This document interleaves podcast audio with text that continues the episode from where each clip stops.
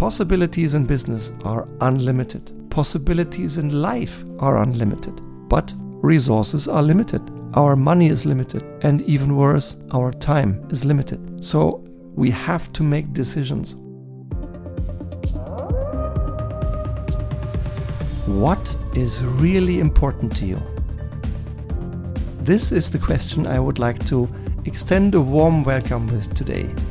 Warm welcome, dear Lightwolf. I'm glad you're investing some time again into being part of the Lightwolf community and into developing yourself into exactly the leader you want to become.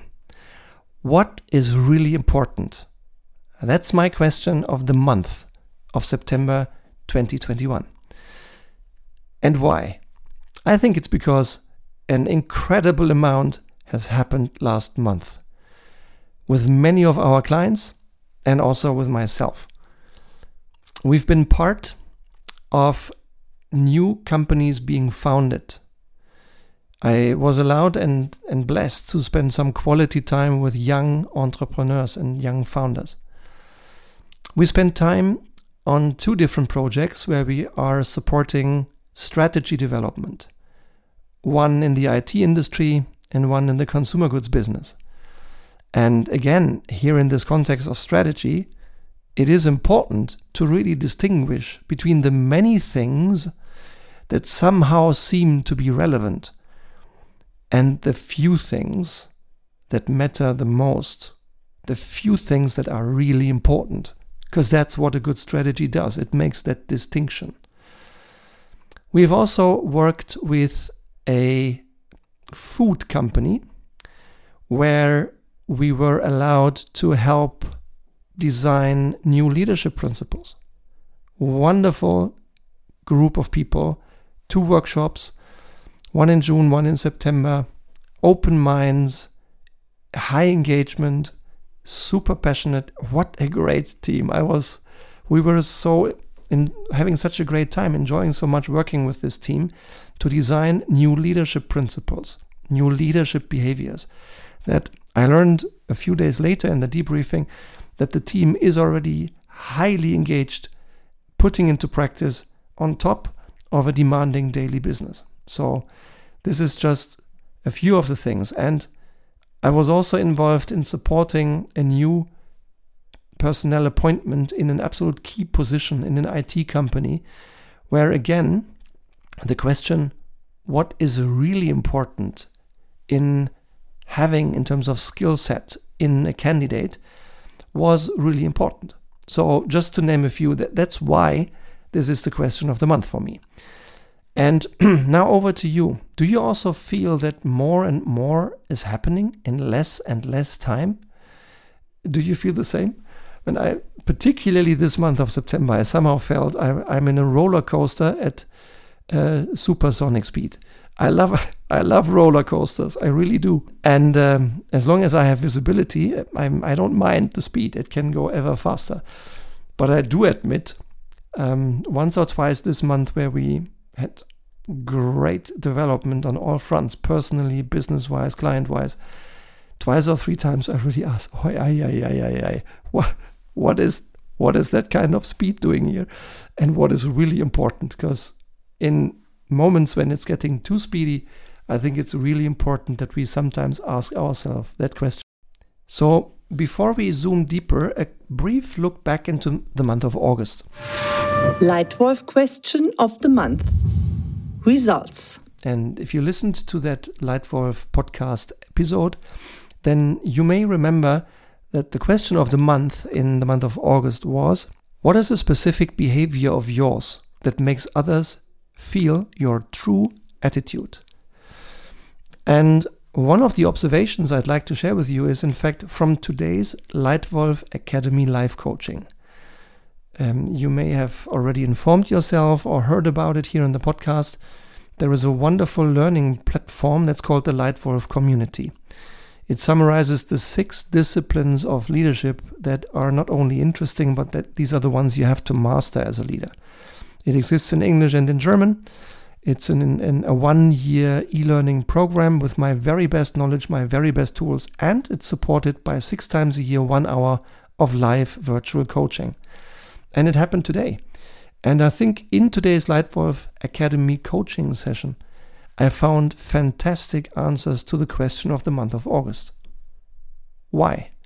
Because today, when we discussed how to lead your boss, I received plenty of great examples from participants, great experiences, uh, particularly one young woman who made it a habit that in case of any ambiguity, any unclarity in her relationship with her boss, she always seeks clarification quickly. I think that's a wonderful specific behavior of hers that she is displaying to display her leadership attitude. She wants to perform. She wants to deliver. She wants to win rather than just play. And that requires elimination of any ambiguity in terms of what does my boss expect from me. I think that's a great ex- exhibition of a, of a leadership behavior that is a fantastic answer to the question of the month of August. And with that in mind, let's zoom into September, into the question what is really important? And here are three perspectives for you. One, understand your real drivers. As a human being, who are you? What's your core? Who do you want to become? What should you do for that? What should you not do? What human conditions and what human relationships do you want to strengthen? And are you doing enough for that? So these are human contexts where understanding your real drivers matter big time. A second context is strategy. If you do strategy work, no matter whether you think about executing strategy with excellence, updating strategy that hasn't been updated for years, or upgrading strategy because it, it's time to do so, markets may have changed. So, whatever you ask in terms of strategy, it's important to understand what are the crucial business drivers in your business. How do you make loyal customers even more loyal? And how do you persuade those potential buyers, those considerers who considered buying your brand, your product, your service? They considered 10 times, but they never did. They always bought a competitor. How do you make these considerers first time buyers? Just to name a few. And in the context of a team leader's role or a team role in general, no matter whether you are leading the team or the youngest member of the team, think about this question What really drives team effectiveness? We have a model that's called Good to Great. It summarizes the six principles of effective teams. We've, we've got a tool, we developed a proprietary tool to assess teams on these six factors. And once you have clarity on this, once you know how your team scores on the six factors of effective teams, then you can answer your question to yourself what does your team need from you? How can you make your team win? And do you give your team what it needs? So, number one, understand your real drivers. Number two, say no in a relaxed way. Say no with a smile on your face. Why? Possibilities in business are unlimited. Possibilities in life are unlimited. But resources are limited. Our money is limited. And even worse, our time is limited. Unfortunately, one day my life will be over. And every single day only has 24 hours. No more, no less. So we have to make decisions, we have to make choices into which few things we should invest our limited resource, particularly our time. And one observation of mine across life is that many people in many situations feel uncomfortable to say no. It's much easier for them, it's much more comfortable for them to say yes, but they feel uneasy to say no. And that's a suggestion for you to reflect on your own attitude to the word no. Say no in a relaxed way. Um, maybe I shared this with you already, but but I was just lucky that I was the chief marketing officer of T-Mobile Germany back in, in, in earlier days, from 2006 to 2008. And into my time fell, sheer coincidence, the launch of the very first iPhone into the world outside the United States. And Apple, as a company, and Steve Jobs as its leader, had chosen us, T Mobile Germany, to be the exclusive selling partner for the first two years, and they had chosen Germany to be country number one post the United States. So I was lucky enough to be responsible for and closely involved in launching iPhone number one into Germany.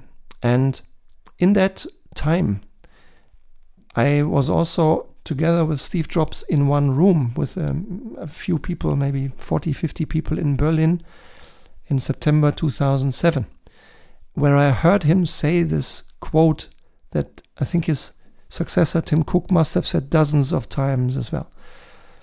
Among the many things he said in this meeting that were really inspiring, striking, he is a genius to me. Uh, he has done some things really, really well. Not everything. I, I don't agree with everything he's done. But um, in, in this meeting, he again said, quote, We at Apple are as proud of the things we don't do as we are of the things we do. Unquote. And he said so completely relaxed. There was no tension in him. He was completely relaxed about this. If a competitor does something, this does not necessarily mean that Apple copies it. Maybe they do, maybe they don't. So that reminded me again of the power of saying no in a relaxed way. No is a great word. And tip number three for you think, learn fast, adapt to what is really important. Yeah? Think, learn fast, adapt to what's really important.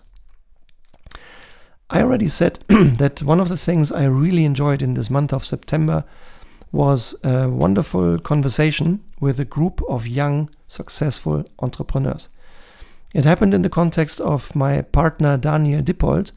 His company is called EWOR. And I was invited to, uh, to share a few thoughts on entrepreneurial leadership.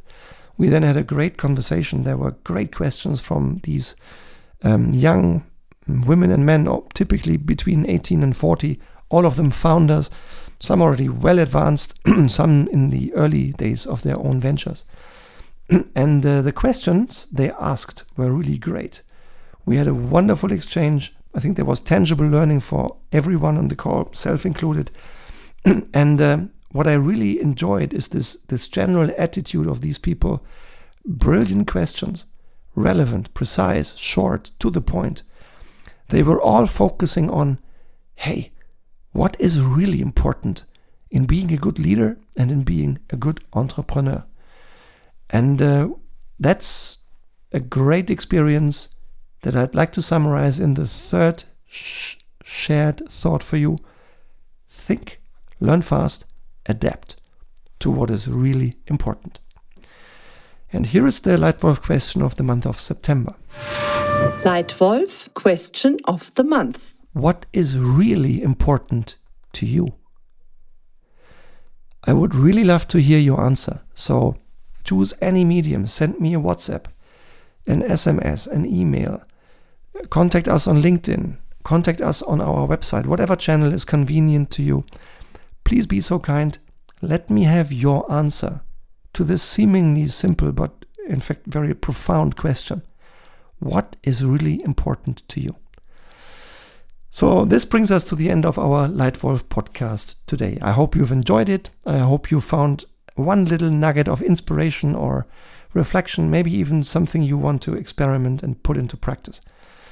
And if you like this podcast, then please subscribe to the Lightwolf podcast. There is new content coming your way every single week on strategy, on leadership, on change. So, those things that you as a leader need to master if you want to succeed. And um, every single week, new content. This podcast now has about 220 episodes.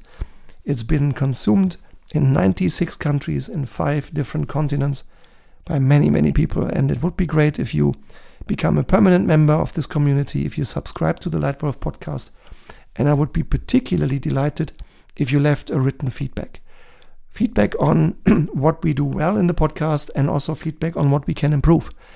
And if there is any unanswered question regarding stuff that you find relevant in your daily work, then please drop me your question. Because maybe your question becomes the title of one of the next Lightwolf podcasts. So, with this, I say a sincere thank you for your time. I hope you've enjoyed it, and I already now look forward to welcoming you again here in the Lightwolf podcast. Thank you. Your Lightwolf Stefan.